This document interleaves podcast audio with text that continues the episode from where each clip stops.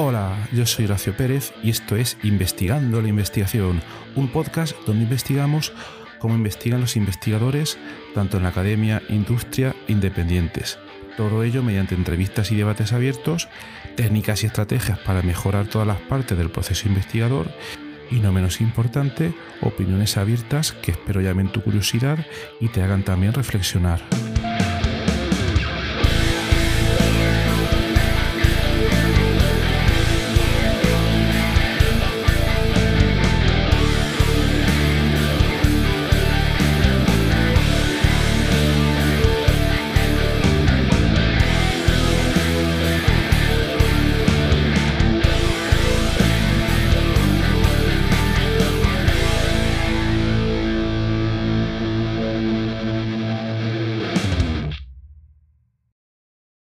Hoy te doy la bienvenida a un episodio de reflexión sobre una técnica, una posibilidad nueva que podría tener bastante impacto y alcance en el campo de la ah, divulgación o difusión científica, como si dijéramos. Lo que te quiero comentar hoy es una idea que me ronda la cabeza desde hace un tiempo y que eh, te voy a exponer hoy aquí y que ya me puedes decir luego pues lo que te parece, pero básicamente lo que voy a tratar es introducir un nuevo formato de difusión científica. Primero, ¿por qué? Bueno, pues en mi opinión hay actualmente eh, cierto desafío en cuanto a realizar comunicación científica. Hay muchas maneras de poder hacerlo, obviamente, pero esta no tiene todo el alcance que debiera. ¿Por qué? Bueno, porque básicamente eh, la comunicación científica enfrenta un desafío relacionado con ser accesible para todo el mundo y sobre todo ser comprensible para un público que sea lo más amplio posible y que al mismo tiempo, pues eh, obviamente, pueda mantener cierta rigurosidad perdón, y profundidad necesaria para eh, que toda la ciencia que hay detrás, que tanto trabajo ha costado desarrollar, pues pueda llegar a la mayor parte de gente. Es decir, sabemos que tiene que haber muchas veces un equilibrio entre profundidad y no demasiada profundidad, sino divulgación para que pueda llegar a muchísima gente. ¿Cuáles son algunos de los problemas? Pues veréis, algunos de los formatos tradicionales que se utilizan hasta día de hoy y que vienen desde hace mucho tiempo atrás son, por ejemplo, los artículos de investigación, que muchos ya conoceréis, ¿no? Los cuales, bien, por una parte, reflejan muy bien y con todo detalle la investigación que ahí se ha realizado, pero el problema que tienen es que a menudo son bastante densos y que requieren un tiempo considerable para poder realizar su comprensión completa. Pero no olvidemos que eh, aquí ahí no se trata realmente de una divulgación eh, ahí se trata de una comunicación entre científicos, entre investigadores que están totalmente inmersos en su campo. Se trata de un trabajo de nicho que va a llegar únicamente a las personas que tengan los conocimientos necesarios para poder eh, comprender esa investigación. Aquí lo que estamos hablando es divulgación, difusión, para que pueda llegar a la mayor cantidad posible de personas. ¿De acuerdo? Eh, en episodios anteriores del podcast hemos tratado este tema desde muchas diferentes perspectivas. Hemos hablado, por ejemplo, con la organización Pint, of Science, que realiza una gran eh, divulgación investigadora. Podéis ver varios episodios si tiráis atrás en el, en el, catálogo. Y no voy a decir los episodios que son primero porque no me ha dado tiempo a, a apuntar los números, pero como sois investigadores, pues investigad un poco y los obtenéis. Pero hay varios. También podemos difundir en redes sociales, también podemos difundir en plataformas como YouTube, etcétera, etcétera. ¿De acuerdo? Pero yo te voy a comentar hoy una propuesta un poco, un poco diferente. Y aquí eh, me voy a centrar en el podcasting como herramienta facilitadora para la difusión científica. Entonces, primero una, visión general de este nuevo formato basado en podcasting. Eh, esta propuesta consiste en desarrollar un formato que sea más interactivo por una parte, porque los formatos anteriores solo iban en una dirección. El paper va desde el que lo ha escrito hasta el que lo tiene que leer a una charla en Pint of Science, normalmente va desde el que la da hasta el que la recibe, aunque luego viene cierto que puede ser interactiva, porque también hay un, ah, una ronda de preguntas, etcétera, etcétera. Entonces ahí tendríamos mayor interactividad, pero aquí requerimos todavía más interactividad. Y además es que este nuevo formato debe ser mucho más accesible que los artículos científicos tradicionales, que cualquiera con unos conocimientos medios, vamos a suponer alguien que ha terminado el instituto, alguien que a los 17 años lo termina, pues puede acceder eh, a todo este contenido. De manera que eh, en este formato eh, basado en podcast se pudieran presentar investigaciones de una manera más dinámica y versátil de lo habitual y que se pudiera adaptar a la necesidad de diferentes tipos de audiencias. En el formato del paper, la única audiencia es una audiencia nicho. En otros formatos, eh, un canal de YouTube específico, la audiencia será el público que sigue, que sigue esa persona. Pero ¿qué os parecería un formato que pudiera tener varios tipos de audiencia receptora? ¿no? Sería mucho mejor para incrementar ese impacto. Entonces, yo creo que las características que puede tener ese formato serían las siguientes. Es decir, ese nuevo formato incluiría varias características clave para mejorar esa divulgación eh, o esa difusión de la investigación científica. La primera característica importante es que tendría resúmenes de la investigación multinivel. Es decir, ante una investigación compleja dada, podríamos tener varios resúmenes distintos de ese trabajo. Un primer resumen podría ser un resumen ejecutivo, donde se da un resumen muy breve y conciso del estudio, ah, quizás similar a un abstract, pero mucho más comprensible y diseñado para ser comprendido y consumido por un público general. ¿Vale? Ese sería el primer punto de entrada. Luego tendríamos un resumen mucho más extendido, que podría ser una versión mucho más detallada, la cual proporcionaría información adicional sobre los métodos usados, los resultados, las conclusiones y que ese resumen podría estar dirigido a aquellos que tengan un interés un poco más profundo en el tema. Obviamente aquí no sería tan en detalle como se suele ir en la publicación. Y luego tendríamos eh, el acceso al documento completo tendremos un enlace, algún tipo de información que nos pudiera dirigir para quien le puede interesar, porque puede haber gente que en la audiencia general sean investigadores de ese campo y que les permita ir directamente desde ahí al paper científico en su formato completo, extendido y detallado para consultar toda la información posible. Hemos hablado de que, aquí tendríamos tres resúmenes, uno ejecutivo, uno extendido y otro el acceso al documento completo.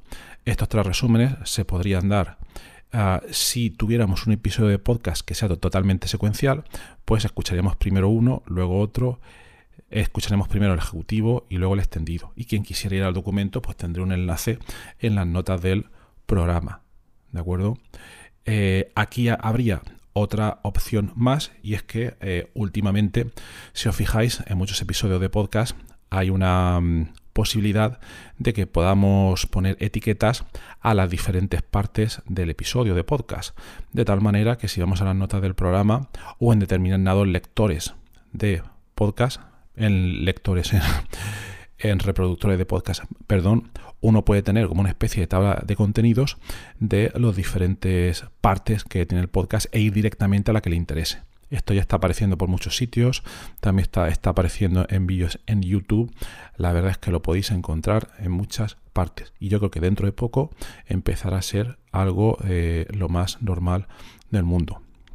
Luego también se podría dar la eh, posibilidad de que no solo tuviéramos esos, esos resúmenes que hemos comentado, sino que además tuviéramos eh, resúmenes utilizando la técnica de los cinco niveles de comprensión. ¿En qué consiste esta técnica?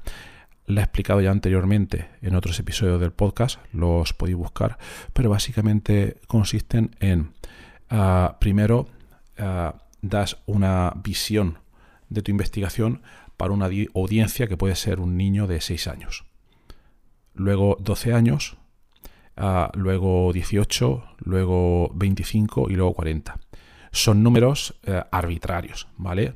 Pero la idea es que si das un resumen para que lo pueda entender un niño de 6 años, eh, normalmente tienes que bajar muchísimo el nivel y tienes que dar ejemplos muy concretos y una explicación súper fácil y muy probablemente todo el mundo va a entender este primer nivel. Luego subiríamos al de 12 años. Eh, aquí tendríamos que ir añadiendo algunos detalles más y así sucesivamente. Lo bueno de esta técnica es que conforme vamos subiendo de nivel, es muy difícil que alguien no pille, no pille la esencia de esa investigación. Lo que normalmente se hace es dar al público la versión avanzada. Y entonces esa versión la van a pillar pues los que estén en ese campo o los que estén pues, muy preparados. Pero de esta manera creciente por escalones, os lo aseguro, ¿eh? es muy difícil no entender gran parte de lo que se está haciendo. El único problema que puede haber aquí es que hay que emplear más tiempo para escuchar esas cinco versiones y que emplear quizás un poco más de tiempo para, para prepararlas. Pero no debería ser un problema y ahora vamos a ver, a ver por qué. La segunda característica de este nuevo formato y relacionado con los resúmenes con los resúmenes anteriores es que seguro que estás pensando, vaya, yo tengo mi trabajo, yo solo haría un episodio de podcast para todo el mundo y luego a partir de ahí quien quiera que lo escuche. Eh, bueno, tú puedes hacer ese episodio de podcast con un nivel medio o puedes coger incluso tu artículo de investigación, pero a día de hoy hay que tener en cuenta que gracias y esto ha evolucionado muchísimo. Ahora mismo estamos en diciembre de 2023, pero desde hace un año, gracias al desarrollo tan brutal de herramientas de inteligencia artificial, hay muchísimas herramientas que te permiten hacer todos estos resúmenes de manera automática.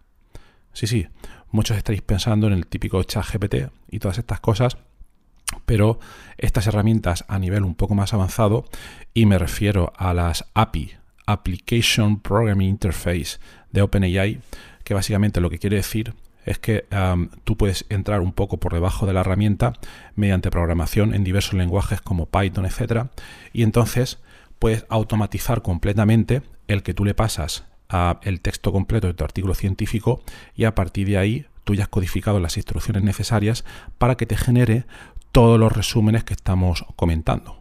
Y entonces, claro, tú a partir de ahí, todos esos resúmenes podrías leerlos tú si vas a hacerlo en forma de podcast o incluso, incluso existe la posibilidad a día de hoy de que a partir de ciertas herramientas eh, el texto se transcriba directamente a voz, incluso con clonando tu propia voz. Hay una compañía que se llama Eleven que te permite hacer esto, pero a día de hoy todavía suena un poco mecánico y tiene un coste, un coste monetario que, que bueno, no es excesivo si sacas un episodio a la semana, pero que también hay que tener en cuenta. Pero sí que te diría que estés pendiente de todas estas herramientas, aunque te puedan parecer complicadas, pero eh, hoy en día eh, yo creo que está en la vía del futuro y que esto puede facilitar muchísimo e, el impacto de toda la investigación que realices y que tienes que estar un poco pendiente de ellas porque yo creo que en muy poco tiempo esta generación de voz sintética va a avanzar muchísimo y la facilidad de poder programar estas APIs, como te he comentado, también eh, va a volverse todo muchísimo más fácil. Luego también comentarte que si no te gusta dedicarte a la programación o no tienes tiempo, también puedes contratar a freelancers en diferentes plataformas, como por ejemplo Fiverr, Freelance, Upwork y muchas otras. De esto también he hablado en episodios anteriores. Búscalos por ahí que seguro que los encuentras. Obviamente vas a tener que invertir un poco de dinero, pero yo creo que lo más importante del capítulo, que si realmente tú quieres que tu investigación llegue a la mayor cantidad posible de gente, te tienes que, mojar un poco, ¿no? Y, esto es así, aunque no te guste. Así que decides inviertes. Y luego, por otra parte, es posible que si tienes algún proyecto de investigación concedido, que incluso puedas emplear eh, estos fondos, ¿no? En ah, contratar un freelance para que te haga todas estas cosas. Y esto muchas veces sale por muy poco dinero. ¿Vale? No hace falta invertir miles de euros para que funcione. Con contratos muy cortos y específicos que quizás por menos de 100 euros te pueden llegar a hacer todo este trabajo. Bien, hemos hablado de, ya de dos características que yo sugeriría en este nuevo formato tipo podcast interactivo y multinivel. El primero sería el de los resúmenes, que ya hemos comentado.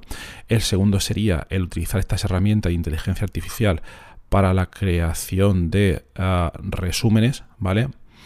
Y el tercer punto sería la integración del multimedia. Es decir, integración de otros elementos visuales como puedan ser gráficos, vídeos, etcétera, para ilustrar conceptos complejos y resultados de investigación y también auto, autoexplicaciones. Esto a día de hoy es mucho más avanzado. Hay muchas herramientas que están automatizando la generación de vídeo, pero a día de hoy está todavía un poco, un poco verde.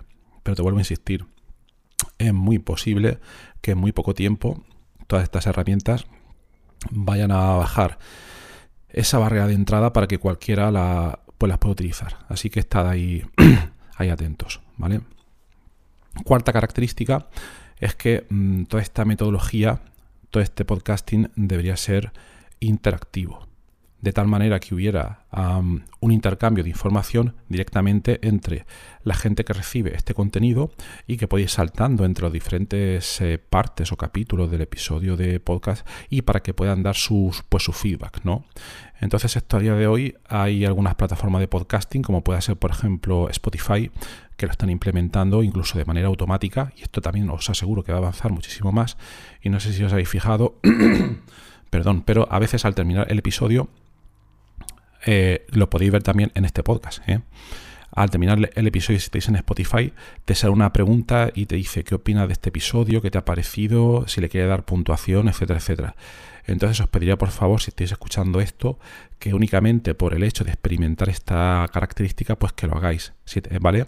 Si estáis en Spotify, por favor, al terminar el episodio, responded de alguna manera como que lo habéis escuchado, os ha parecido mejor, peor, etcétera, es gratis, ya un segundo y, para que veáis un poco la idea cómo funciona, ¿vale? Pues esta característica interactiva, esto se va a incrementar también más en los, en los próximos años. E incluso puedes añadir un formulario interactivo para que la gente dé su feedback o que tú les dejes preguntas con múltiples opciones tipo test y te puedan dar de tal manera su ah, feedback adecuado. ¿vale? Luego, eh, estas, estas serían las ideas principales. Eh, tener en cuenta que son ideas y las ideas pueden venirse todas abajo. El último punto sería pues implementar todo esto. ¿vale? Ya os he dado algunas pautas de cómo se puede hacer, pero la pregunta es, ¿cómo se implementa esto en la realidad para que tenga el mayor impacto posible? Bien, pues aquí a la hora de implementar y desarrollar este producto, este formato tipo podcast, aplicaríamos metodologías Lean Startup. Esto también lo he comentado en episodios anteriores. No me voy a poner a, repetirlo en detalle. Tenéis un episodio muy interesante hace poco, fue, fue en octubre. ¿Vale? Eh, ahí podéis escuchar mucho más en detalle, pero básicamente la idea es que nosotros, por ejemplo, hiciéramos un producto mínimo viable, que podían ser dos o tres episodios de podcast, o cinco, o unos pocos, pero no cien, ¿vale? Con esta idea, y que esos episodios se los diéramos a escuchar a quien nosotros pensamos que nuestro público objetivo que si estamos haciendo divulgación, pues ese público no puede ser un nicho, debe ser un público bastante, bastante amplio y eh, dárselo a escuchar y luego hacer de alguna manera para que nosotros pudiésemos entrevistar preferiblemente entrevistar directamente a esa gente y hacerle preguntas de todo tipo para ver si les ha calado o no el formato. ¿Te ha gustado? ¿No te ha gustado? ¿Te ha parecido corto? ¿Te ha parecido largo? ¿Qué quitarías? ¿Qué añadirías? Etcétera, etcétera. Claro, cada uno te puede dar una respuesta diferente o te pueden marear incluso. Pero aquí interviene la ley de los grandes números y las estadísticas y si haces una, un número mm, elevado de entrevistas de este tipo, vamos a suponer 10, 30, al final la relación señal-ruido va a ser buena y eh, si todos coinciden en alguna serie de cosas, eso te va a dar pistas a por dónde tienes que ir para mejorar tus herramientas, ¿vale? Estas técnicas que quizá te pueden parecer un poco absurdas o no, un poco trabajosas o no, todo requiere trabajo, ¿eh? no, hay nada gratis en este universo, son por ejemplo las que han utilizado las plataformas sociales como TikTok e Instagram a la hora de desarrollar sus algoritmos para que sean lo más enganchantes posibles sus plataformas, ¿vale? O sea que no serían los primeros en poder, en poder hacerlo. ¿Vale? Entonces lo que tendréis que hacer es primero ah, desarrollar unos cuantos capítulos con estas ideas, vamos a suponer que ya los tenéis, hacer toda esta serie de entrevistas. Eh, en episodios anteriores también hemos comentado cómo, cómo poder hacerlo y luego eh, conforme vayamos obteniendo esas ideas sobre qué es lo que funciona y no funciona, pues hacer nuevos episodios, ¿vale? Quizás a partir del mismo contenido, pero implementando las ideas que nos ha dado el público.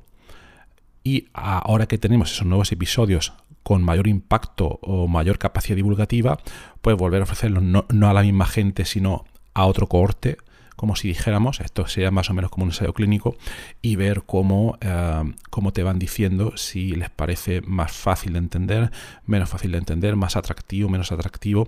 También ten en cuenta que tú tienes que definir qué variables vas a medir tú como KPIs Key Performance Indicators, básicamente eh, cómo eh, o qué tipo de impacto está teniendo este material que estás creando tú. ¿Vale? Entonces, bueno, no, no me quiero extender más, creo que la idea es más o menos clara, pero yo creo que este nuevo formato tiene el potencial de revolucionar la forma en la que se comparte y se consume la investigación científica, ya que al hacer que la información sea más accesible y digerible para diferentes audiencias, puede aumentar la difusión del conocimiento y fomentar una mayor colaboración entre investigadores y el público en general. Eh, obviamente hay una serie de pasos siguientes a realizar, ya que el desarrollo de este formato va a requerir bueno, pues colaboración entre científicos, comunicadores, diseñadores, desarrolladores de software, es muy multidisciplinar y eh, obviamente también será crucial obtener apoyo de instituciones académicas que puedan invertir, también es necesario dinero. También sería interesante que las revistas científicas estuvieran de acuerdo y que facilitaran el proceso y yo creo que lo van a hacer porque eh, el modo de operar de las redes sociales creo que está calando en, en todo el mundo eh, y, también las agencias financiadoras van a dar cada vez más partidas para poder desarrollar este tipo de cosas. En España tenemos el FECIT, que será una convocatoria anual, así que también si queréis presentar un proyecto de este tipo para desarrollar este tipo de herramientas, pues podéis estar un poco, un poco atentos, ¿no?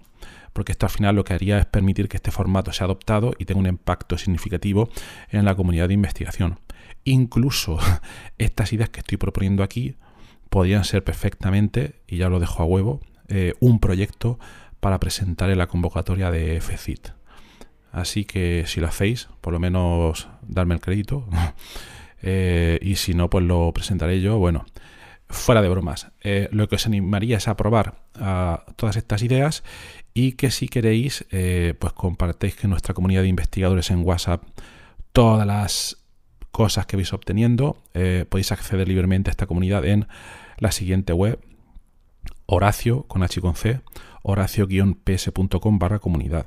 Y también lo último digo que eh, si queréis estar pendiente de nuevos episodios del podcast, material adicional que no cuento aquí porque no me da tiempo, eh, no me da la vida, y material muy interesante sobre los episodios que ya se han comentado, entonces también os podéis suscribir de manera gratuita a la newsletter en la siguiente dirección, horacio-ps.com barra newsletter que sí, que parece esto un comercial, ¿vale? Pero es que al final es cuando se suelen comentar estas cosas porque así va creciendo el podcast y al final eh, yo creo que todos nos eh, salimos beneficiados. Pues nada, muchas gracias, espero que te haya resultado interesante y que tengas un maravilloso final y comienzo de año 2024. Nos vemos.